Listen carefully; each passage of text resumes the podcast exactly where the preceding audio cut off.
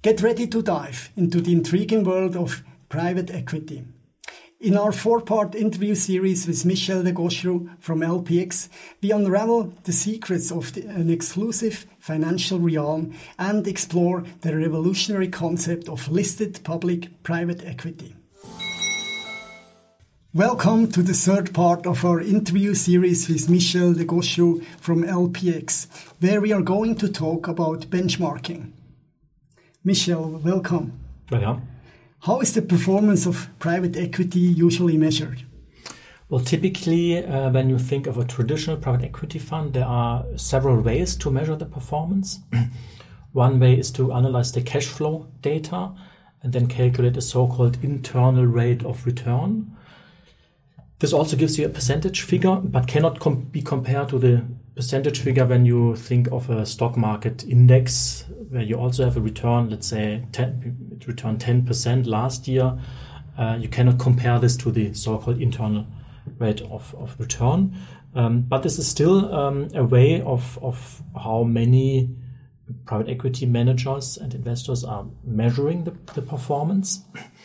Then others simply use um, a market index, stock market index, and add some premium on, on, it. So, for example, they take a small cap index uh, and then add X percent to that return of the stock market index.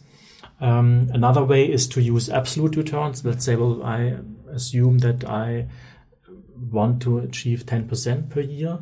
Um, and this already shows that there are some drawbacks with that way of analyzing and benchmarking the return of private equity investments because um, yeah you, you, it's first of all based on let's say self-reporting data uh, which means that the uh, private equity companies um, or the general partners that manage the private equity funds publish their own um, information regarding historical cash flows or regarding internal rates of return.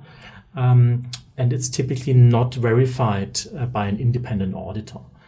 So there is some some bias because private equity manager has, of course, an interest in showing a very good number in this and yeah, sure. not showing the, the yeah we have heard some critics uh, about it from uh, people like Warren Buffett openly criticizing uh, P, uh, the way uh, performance is, is me measured and uh, benchmarked.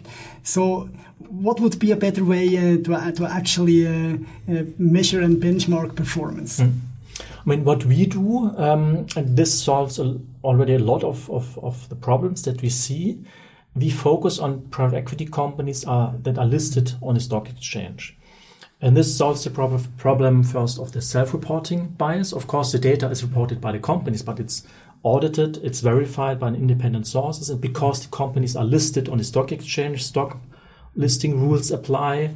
Um, then you have public investors, uh, which are protected by the regulators, so they have also a right to to transparent and uh, valid data on, on, on the success of the companies. Um, so so that is already solved, and then uh, you have a frequent update of the data.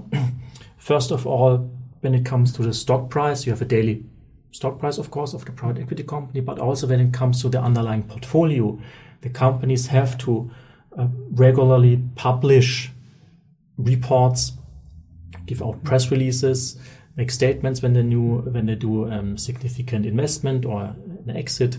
So there is a lot more information also between the official reporting dates, mm-hmm. uh, all public information, but it's available.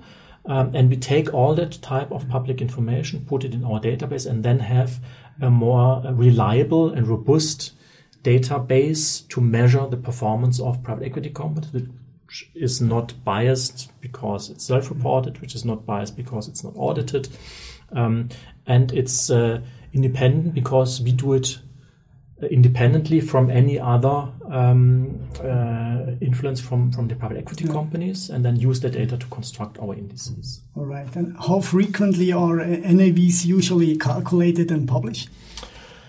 Well, it depends a little bit on, on, on the companies. Typically, um, you have an NAV on the annual report, then you have usually on the half yearly report, in some cases also on the quarterly reports.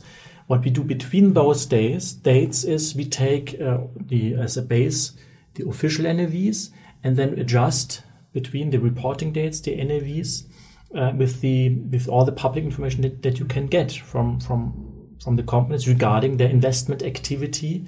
And as I said, they are already or they, they, they are publishing data on the, that investment activity on a regular basis, independent from the official reporting dates. And this is then reflected in our database. And basically, we have, and in the end, a daily update of our NAV index, which can be used to analyze the performance of private equity.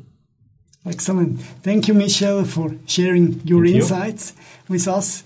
Stay tuned for the fourth part of our interview series when we are going to talk more about risks of private equity.